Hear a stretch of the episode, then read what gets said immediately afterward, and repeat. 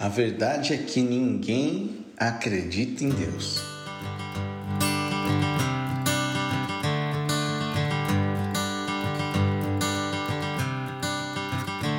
Como assim, Rafael? Como ninguém acredita em Deus? Eu acredito, né? Eu tenho certeza que eu acredito. Eu rezo, eu oro, eu acredito muito em Deus, né? Acredito bastante. Então, vamos lá, né? Vamos partir do princípio de que você acredita.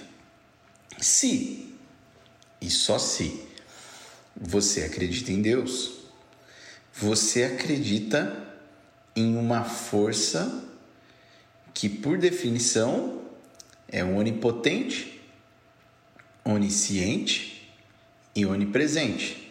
Está em todos os lugares, onipresente, sabe de tudo, onisciente, pode tudo, onipotente. Então, se você acredita em Deus, e eu não estou falando de mitologia, né? Tem aqueles deuses aí que a gente, da mitologia grega, por exemplo, que, ah, o deus do mar, que é bom no mar, mas saiu fora do ar, não é tão potente assim, se ele está em outro lugar, Deus de não sei o que, nós não estamos falando de mitologia, nós estamos falando desse, dessa conexão espiritual com a crença de que existe Deus ou de que, né, desse Deus onipotente, onisciente, onipresente. Então vamos partir do princípio que se você acredita em Deus, ele tem essas três características. E se você acredita em Deus e ele tem essas três características, por que né, você, em alguns momentos da sua vida, se vê ansioso ou preocupado com o que vai acontecer?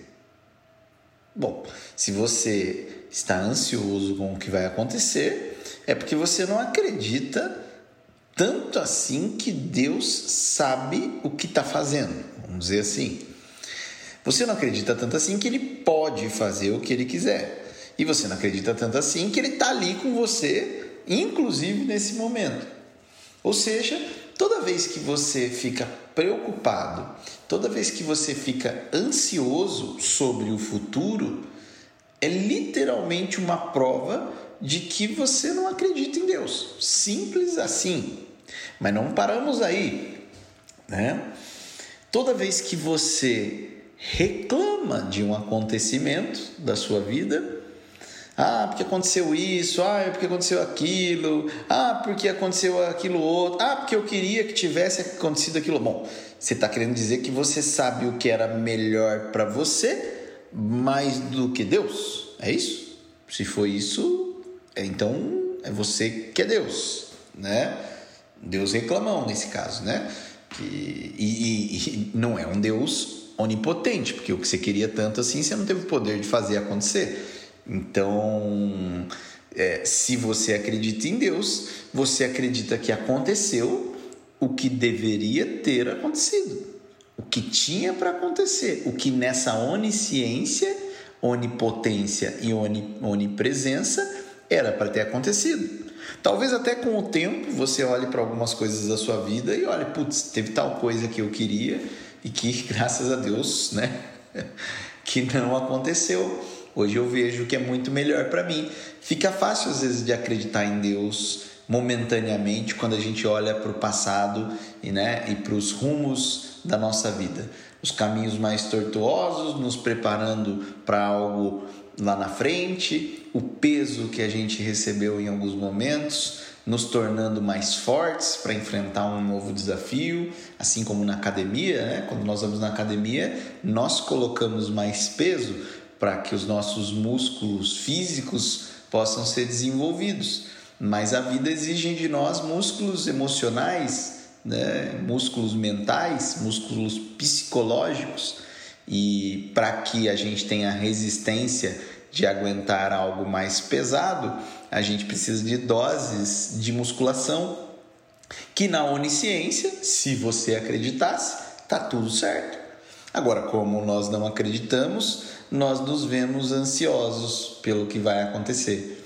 É, nós nos vemos preocupados com o que vai acontecer amanhã.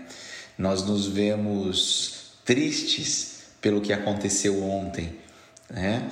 porque nós estamos desplugados dessa fé que dizemos que temos. Por isso eu respeito os ateus. Porque pelo menos eles dizem claramente que não acreditam. Então, quando eles estão preocupados, estão preocupados porque estão preocupados mesmo. Né? Quando estão ansiosos, estão ansiosos porque estão ansiosos mesmo. Né? Quando estão reclamando de algo que aconteceu, reclamando de algo que aconteceu. Não é? não, não, aconteceu, não é? Não gostei do que aconteceu. Não tem ninguém cuidando de nada aqui, eu vou reclamar. Então eu acho eles até muitas vezes mais, vamos dizer assim, muito mais é, autênticos e coerentes, né? Porque pelo menos eles não intitulam a si mesmos uma crença ou uma fé que não praticam. E quando eu digo tudo isso, digo olhando para mim, olhando para minha história, olhando para tudo, todas as vezes onde eu olhei para o passado, vendo todos os tipos de erro possíveis da minha parte, da parte da vida para comigo, é, e de alguma maneira já julgando que isso não deveria ter acontecido. Como se eu tivesse visão do que vai acontecer e de onde aquilo faz sentido na minha vida sendo que minha vida ainda não se encerrou, ainda tem muita coisa pela frente.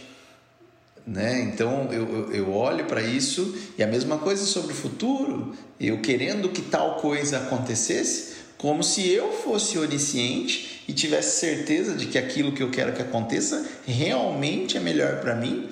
Isso vai para todos os pensamentos possíveis. Todas, ah, Rafael, mas é, eu ganhar na Mega Sena é melhor para mim. Bom, essa é a sua visão, né? Talvez você tenha acesso a coisas que você nunca teve e por isso não sabe nem como seria para você. Nunca teve ninguém olhando você de maneira diferente, nunca teve nenhum amigo se aproximando por interesse, nunca teve ninguém pensando em como tirar o dinheiro de você, né? É, quer dizer, às vezes a melhor coisa que pode acontecer por você é você não ganhar né? porque isso te evitaria que você descobrisse quão despreparado você está né, para ter recursos nessa quantidade, visto o fato que quase 70% das pessoas que ganham na Mega Sena na prática acabam voltando ficando tão pobres ou mais do que eram antes. Né? Será que. Ah, não, mas pelo menos experimentaram, é. Vai perguntar para elas. então, o grande ponto aqui que eu queria deixar uma reflexão é: se você começou a ouvir isso com esse ponto, pera um pouquinho, eu acredito em Deus, então questione a sua mente, questione as suas atitudes, questione a sua ansiedade Questione a sua preocupação. Questione a tua avaliação não onisciente sobre as coisas que aconteceram boas e ruins da sua vida, é, principalmente as ruins, né? Dificilmente a gente vê alguém reclamando das boas. Questione.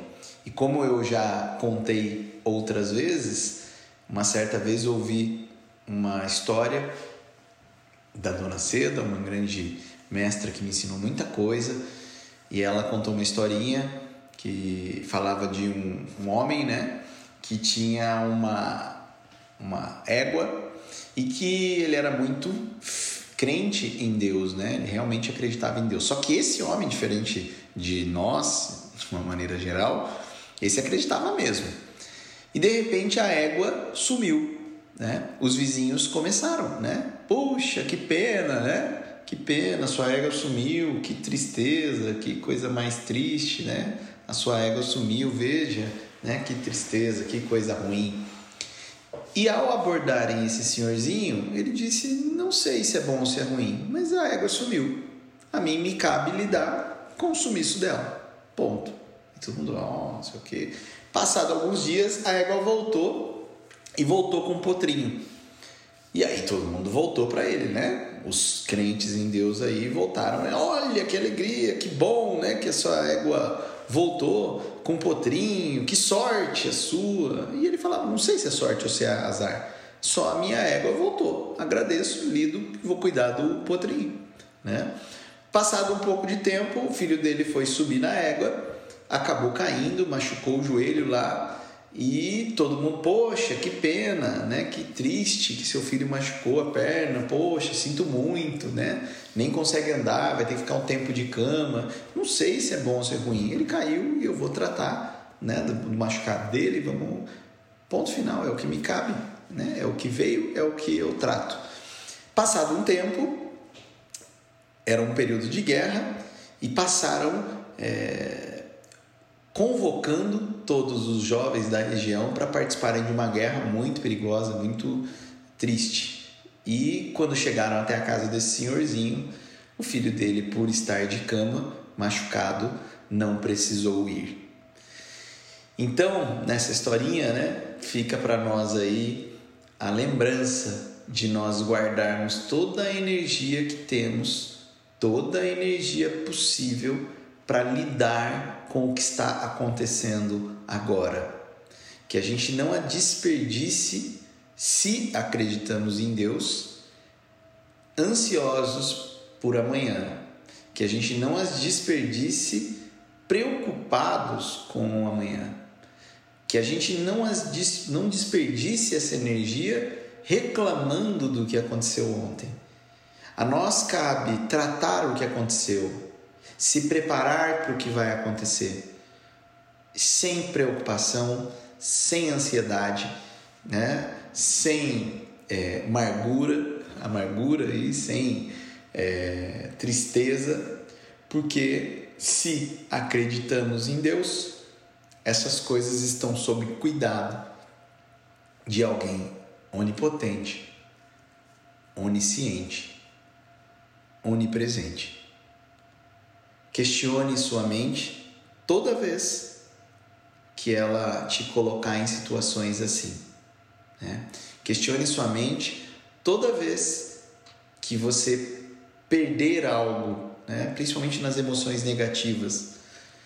Ah, eu perdi algo que eu tinha. Eu perdi alguém que eu gostava. Né? Se você acredita em Deus, há uma razão para isso. Se você não acredita, tá tudo bem, na paz, não precisava nem estar tá ouvindo esse áudio até aqui. Né? Mas se você acredita, há uma razão para isso. É. Razões, às vezes, que por caminhos tortos nos levam a lugares lindos. Então, nos cabe apenas tratar. Desapega. Ou seja, desapego, tem, e, tem ego dentro dessa palavra. Desapega do resultado que você está esperando. Foca no que você tem que fazer para atingir o resultado que você queria. Só. É a única coisa que lhe cabe. O melhor que eu posso fazer para conquistar o melhor que eu gostaria. Se vai acontecer ou não, não me cabe. Não me cabe. Cabe lançar as sementes da maneira correta, regar da maneira correta, mas não ficar preocupado se vai brotar ou não como se você tivesse né, algum tipo de influência sobre o que acontece debaixo da terra. Você não, mas há uma consciência maior que nós todos, ela sim. Se você acreditar nela, vai ser mais fácil passar por esse período de experiências que nos fazem, ou pelo menos nos dão a possibilidade de evoluirmos. Mas só evoluímos se tratamos essas experiências com o máximo de sabedoria, lembrando que elas não foram nem mais nem menos do que deveriam, apenas olhando que muitas delas existiram por uma atuação nossa que às vezes foi desleixada, né? Uma atuação nossa que às vezes não foi cuidadosa, uma atuação nossa que às vezes não se preparou tanto. É o que cabe olhar para nós olhar, fazer o melhor que podemos, nos questionar se esse é o melhor que podemos. Se não for, lembrar que tudo que fazemos tem um efeito e que esse efeito é merecido quando não fizemos o melhor que podíamos naquilo que queríamos. Mas quando fizemos e o resultado não veio, tenha consciência que há uma consciência superior que talvez esteja trabalhando por algo muito melhor do que você imagina. E como você não é onisciente, você ainda não sabe. Como você não é onipresente, você não estava lá para garantir que o que deveria acontecer, aconteceu. E como você não é, vamos colocar, onipotente, por estar longe, por não depender só de você, você não poderia fazer nada. Mas esse Deus que eu acredito pode. E eu espero que você reflita. Né? Se você não conseguir, vamos dizer, aceitar que você não acredita, questionar às vezes onde lhe faltou fé. É isso. Espero que esse áudio possa te ajudar nessa reflexão que fez tão bem para mim, que me faz pensar todos os dias e que tem me feito viver dias melhores. É isso. Um grande abraço. Let's grow. Rafael Somera aqui falou.